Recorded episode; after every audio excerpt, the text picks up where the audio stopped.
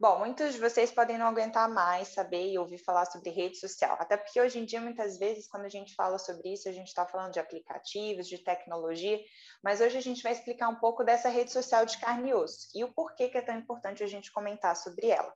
Eu sou Amanda Said. E eu sou Beatriz Schmidt e esse é o Descomplicosas, o canal que vai descomplicar o atendimento de casais e famílias. Bom, então hoje a gente vai trazer para vocês o conceito de rede social para além de falar do porquê que é importante, a gente vai explicar para vocês de onde surgiu isso e, de fato, por que é importante a gente trabalhar isso no momento do contexto terapêutico com as famílias, ou também até no contexto individual. Afinal de contas, nós não somos a única fonte de apoio que as famílias e as pessoas têm, né? Então vamos lá. Bom, o primeiro autor, na verdade, que a gente lembra quando a gente vai falar de rede social é o Carlos Slutsky, é, existem outros autores que vocês podem procurar, mas certamente eles também vão se referir ao Slutsky para falar de rede social. Ele é um psicoterapeuta argentino, embora atualmente ele trabalhe, dê aulas né, em universidades dos Estados Unidos, mas ele é realmente um grande nome do atendimento de casais e famílias como um todo.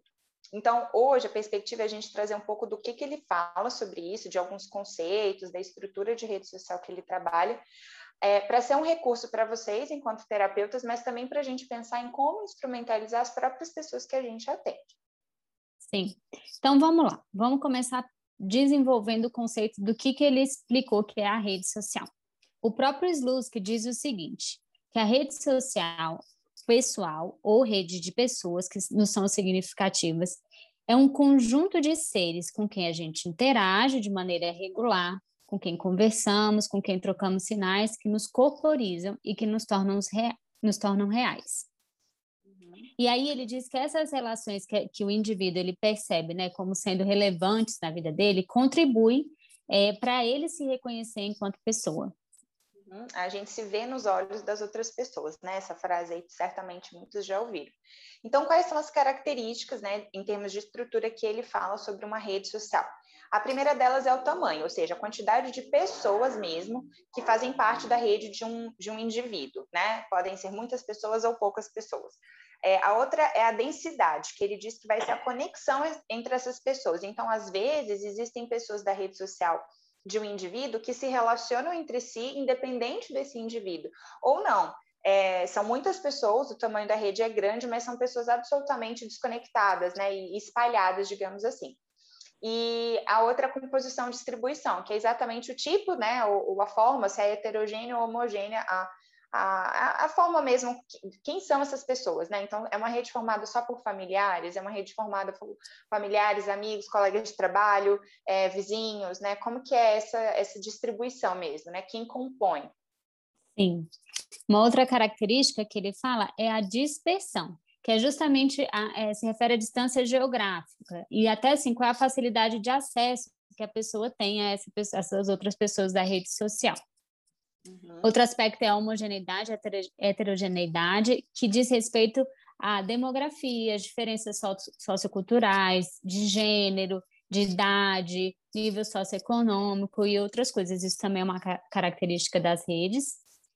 E, é, e também tem os atributos específicos, de vínculos que ele fala, que, que seria o compromisso, a intensidade da relação e a história, que isso também são tão importantes nesse, nesse meio. Exatamente. E aí a gente pode ainda pensar na perspectiva das funções, lembrando que é possível que uma mesma pessoa da rede social de um indivíduo, ela tenha, ela tenha né, mais de uma função junto, né? Isso pode sobrecarregar ou não, inclusive. Então, se a gente pensa, por exemplo, numa família muito pequena, é possível que eles, né, enquanto uma rede uns para os outros, possam ficar sobrecarregados em algumas demandas, já que são poucas pessoas para contar, né? É, mas às vezes também se forem muitas pessoas, cada um pode achar que tá, o outro, né, uma outra pessoa vai estar tá oferecendo esse suporte, e também dependendo dessa dispersão, de, da forma como esses indivíduos se conectam, mesmo sendo muitas pessoas, aquela pessoa é, de referência ali pode acabar se sentindo também desamparada e sozinha. Sim. E aí, então, vamos falar dessas funções, né, da rede social, que também são várias funções diferentes que existem, né? Uma primeira que a gente pode pensar é a função de companhia social, né? que é justamente estar junto, conversar, passear, né? Isso talvez seja um maior desafio agora, nesse momento que a gente está vivendo de pandemia, né? Essa coisa da companhia social, já que a gente não está podendo se encontrar presencialmente para fazer isso, né? Uhum. Que é, muitas vezes é, são os momentos de lazer, né? De passar o tempo mesmo, assim. É, uhum. a, outra, a outra importante função de uma rede é o apoio emocional, né? Que tem aí a ver com uma, uma, dimensão de compreensão, de apoio. Normalmente são as relações mais íntimas, né? De amizade, ou os familiares que são mais próximos.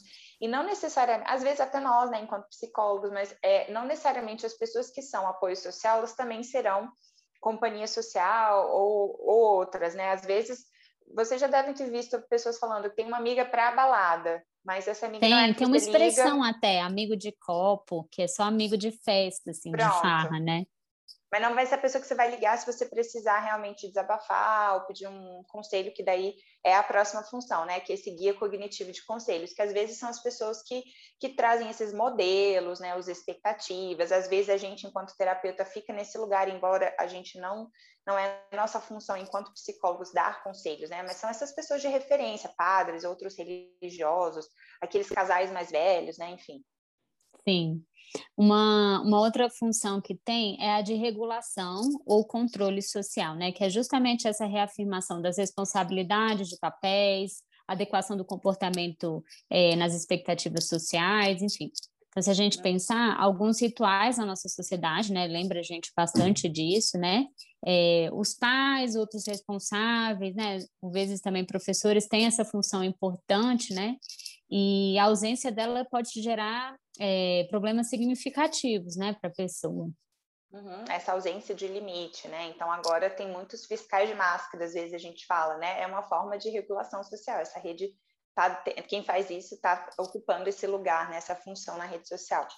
A outra questão é uma, é uma, são pessoas que fazem, né, tem a função de ajuda material ou de serviço, então são, é, são pessoas que realmente provêm alguma coisa. A professora que empresta um livro, o vizinho que empresta um açúcar, né, às vezes uma, uma questão financeira, é, e a gente já até estava atendendo, né, Bia, e, e, trazendo essa dimensão material como também algo de operacionalizar, né, numa ajuda que vem às vezes com organização, né, assim, e que, no caso, né, enfim, a, a, uma, uma das partes estava justamente se queixando de que tinha muito dessa função, a pessoa né, tinha muito, ocupava muito esse lugar, mas que faltava essa companhia social, por exemplo, que pode parecer a mais simples, mas às vezes ela é super importante também.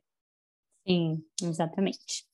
Bom, outro aspecto também que é importante é do acesso a novos contatos. Então, são aquelas, aquelas pessoas que apresentam outras pessoas, né? E aí elas sim podem acabar desempenhando outras funções ali na nossa vida. Enfim, cada relação tem suas funções, né? E isso vai variar de acordo com cada momento da vida. Então, pensa aí vocês, né? Quando a gente é jovem, a gente quer viver muitas vezes aventuras e tal, e aí a gente tem companhias específicas para isso, né? Vamos, vamos pensar. E aí, por exemplo, quando tem filho pequeno, isso talvez já pode mudar, né? Porque aí talvez você já vai pensar de, de uma pessoa que te dê mais um suporte, né? Mais um cuidado, um apoio, enfim. Só que, por outro lado, também tem pessoas, por exemplo, que têm amizades duradouras aí na vida, né? Que, mesmo estando em momentos diferentes na vida, essa amizade consegue se modificar e adaptando para prestar essas funções de apoio, de, de, de suporte para a pessoa, né? Exatamente. E aí, realmente, é, a gente precisa pensar como que, às vezes, a mesma pessoa, a gente está repetindo isso, eu acho, né? Ela uhum. ocupa vários papéis. Então, eu fiquei pensando muito né, na gente, Bia, assim, porque eu acho Sim. que quase todas aqui talvez a gente tenha, né? E aí é isso, em vários em cada momento é uma dessas funções que está sendo é, que está comparecendo, que precisa acontecer, mas da importância da gente não ter só uma ou outra para fazer isso, senão a sobrecarga seria super grande, né? Então a gente Sim. também faz isso, mas existem outras pessoas para compartilhar, né? Uhum, exatamente. E aí, é, a gente, se a gente pensar também em outros aspectos que são importantes para essa questão da rede, Aí a gente tem que pensar na frequência do contato, né? Quais são esses atributos de vínculo, a história da relação, o compromisso, a reciprocidade de, né, dessa relação. Esses também são aspectos que são bem importantes de pensar quando a gente está falando em rede de apoio de social de pessoal. É, e às vezes, como, como você estava dizendo, né, essas mudanças com o tempo, elas podem, inclusive, ser demandas da terapia, né? Então, pensem, sei lá, em talvez duas irmãs que são muito próximas, convivem sempre juntas, fazem tudo juntas, em determinado momento uma delas sai de casa e aí vai mudar realmente um tipo de rotina, não vai mais ser companhia social, só apoio, né, para momentos eventuais. Então, isso pode ser uma demanda, inclusive, né, uma sensação de rompimento, de distanciamento, que pode ser o que traz as pessoas, inclusive, à terapia, né? Ou então, é, sei lá, um pai que ajuda financeiramente uma das pessoas, né, um dos filhos, e aí os outros se ressentem com essa ajuda material, não concordam. Né, e tem uma discussão ali familiar, então isso tudo pode ser demanda, e aí a gente ter noção do que está por trás dessa queixa, né, dessas funções todas, e dessa história, dessa reciprocidade, como você estava dizendo, pode nos ajudar a fazer uma análise mais é, complexa mesmo. E por mais estranho que pareça, se a gente para para pensar, a rede social ela também não tem a ver só com a presença física, né? Uhum. Às vezes é justamente o que aquela pessoa é, representa na nossa vida, né? É, impacta também para a gente. Então, se a gente parar para pensar que um, sei lá, um filho adolescente que não reconhece, por exemplo, nos pais, é, sei lá, não concorda de repente com o jeito que os pais são e quer se diferenciar. Talvez a família ali naquele momento ela vai ser importante com a distância mesmo, né? Porque é justamente nessa diferenciação que esse, esse menino quer fazer, esse reconhecimento do que não quer repetir, do, do que não quer fazer, que ele vai conseguir ter individualidade, né? Então, não é porque é família que a gente tem que fazer com que aquilo seja né, super próximo e aí a pessoa tem essa relação. Mas às vezes também um pouco dessa distância vai ser importante para a pessoa se reconhecer, se entender, enfim. Uhum, exatamente. Bom, e aí por que, que então a gente pensou em fazer é, essa discussão e trazer esses temas para vocês? Né? O próprio SLUS que traz essa compreensão que se a gente está falando de uma rede que é estável, sensível, ativa e confiável, isso também é fator de promoção de saúde, né? Isso garante que a, a pessoa, por exemplo, possa ter processos de é, tratamento melhores, ou até de cura, né, de algumas coisas, ou até de proteção em relação a algumas doenças. É, isso também é, funciona como um, um potencializador né, de ajuda, essa sensação de não estar sozinho é, pode afetar a forma como esses indivíduos buscam serviços de saúde é, e até, em última instância, aumentando a expectativa de vida. É. E o inverso também é verdade, né? A gente sabe também que os processos de adoecimento também afetam, por exemplo, a rede social da pessoa, né? De várias formas diferentes. Então, é, eu fico pensando assim, por exemplo, ainda hoje, né? Existe muito um estigma, assim, muito ruim em relação ao HIV, por exemplo. Então, muitas vezes a pessoa recebe um diagnóstico desse, não dá conta de, de ter suporte da rede social dela, pessoal, né? E aí é uma situação de saúde que afeta ali a, a rede dela, né? Exatamente.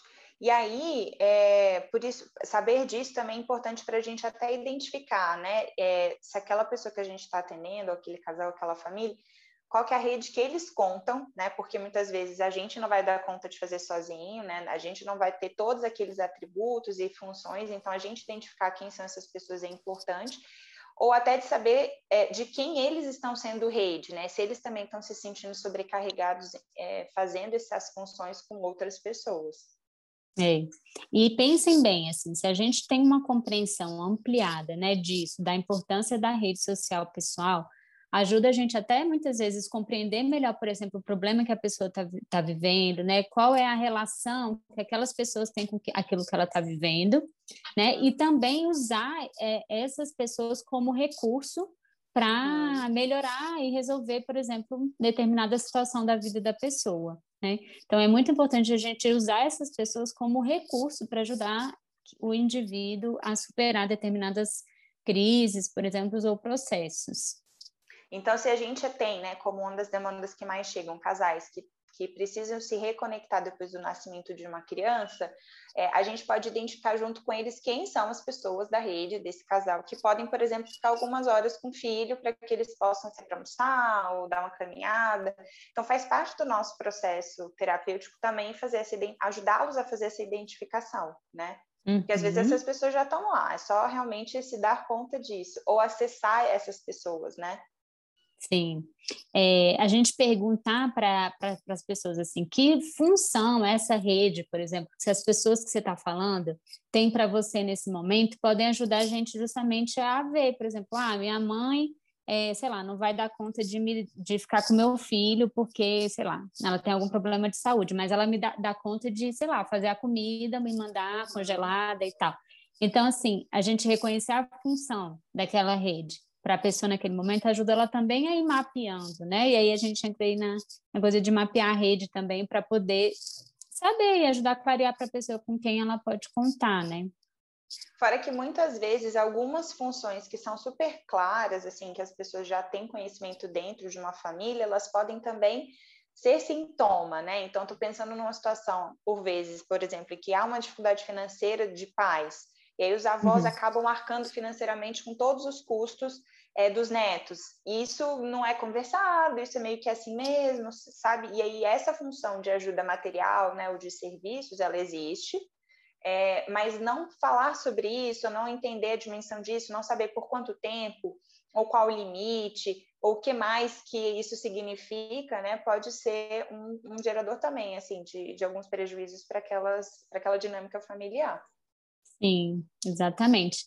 Porque eu estava até pensando aqui nesse caso que a Amanda estava falando, né, que o marido estava exercendo uma função ali e que não estava sendo satisfatório, até de ver também, né, se aquela pessoa, aquela rede tem condição também de exercer outra função, porque às vezes também não vai estar, tá, né, e aí também ajudar o indivíduo a entender qual é o limite, né, entre o que ele também está esperando e o que é, é possível de ser de receber, né, ou de oferecer daquilo. É, e porque às vezes a rede de uma das partes da família, do casal, acaba sendo suporte para essa parte, mas às vezes é motivo de conflito para outra. Então, às vezes, um irmão que conta tudo para o irmão e o irmão se sente, né, a, esposa se sente que esse cunhado interfere, né, e ela não se sente apoiada por esse marido e tal essa, né, para esse irmão pode ser ótimo essa função aí de apoio, de guia, de conselhos e tal, mas para essa esposa talvez não, ou seja, essa função pode acabar respingando ali, né? E isso precisa ser conversado. Enfim, são inúmeros os exemplos que a gente poderia uhum. dar aqui. Eu imagino que vocês nessa conversa já estão pensando aí também na rede que vocês têm, assim, isso também me fez refletir muito, assim, como que é. Isso é legal também, já é um exercício bom para nós enquanto terapeutas, a gente também é. fazer esse exercício para a gente, para a gente poder dar conta de também olhar para a rede de, dos pacientes também, né? Exatamente. Daí uma das formas que a gente pode introduzir isso e fazer até individualmente é buscar uma ferramenta do próprio Slutsky que se chama Mapa das Redes Sociais. Rapidamente, assim, ele divide, né? É ele faz um círculo e divide em quatro quadrantes.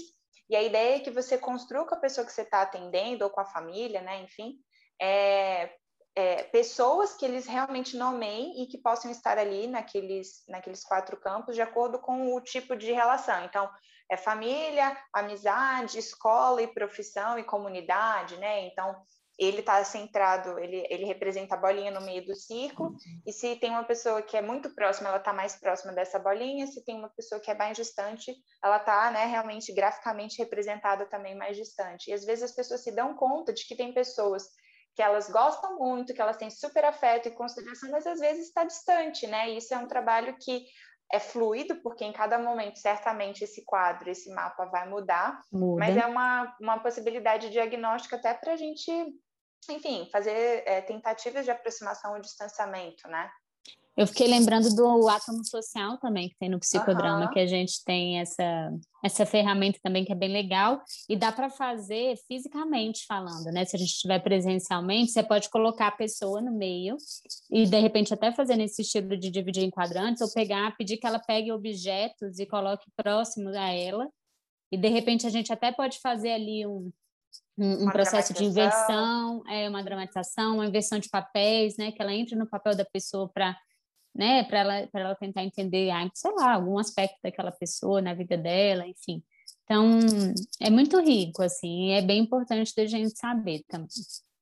É, porque às vezes, imagina, a esposa tem a parte do profissional cheia de gente, mas do, da familiar ela está super distante. Isso já Bom, como que eles ficam ao ver isso, né? Uma representação concreta às vezes ajuda nessa visualização.